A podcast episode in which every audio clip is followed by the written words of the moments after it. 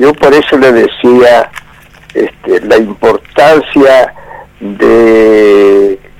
de los pronunciamientos que está haciendo el gobernador Zamora, y no solo este, defendiendo el federalismo, y además porque está ejerciendo, ejercitando una gestión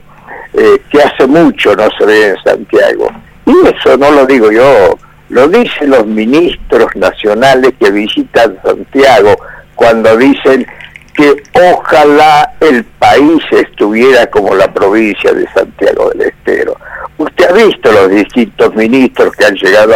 a, Santiago y han, han expresado este, esa afirmación. Y aún más, aún más, eh, Julián Domínguez, que es ministro de Agricultura, que en su momento había marcado años atrás cuando era presidente de la Cámara de Diputados y que decía, siguiendo al pensamiento de Hernández Arregui, ¿no es cierto?, que Santiago del Estero,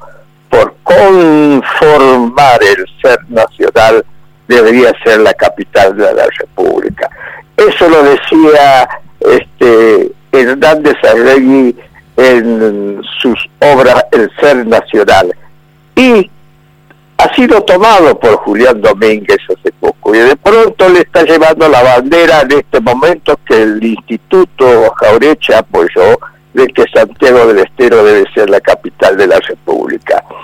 Y le digo, la solución definitiva que va a tener el federalismo eh, para que sea algo real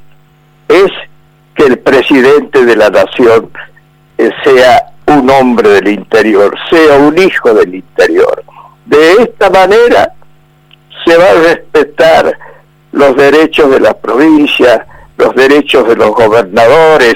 ¿no es cierto? que en este momento haciendo, están haciendo un gran esfuerzo y gobernando sus provincias en una situación económica de,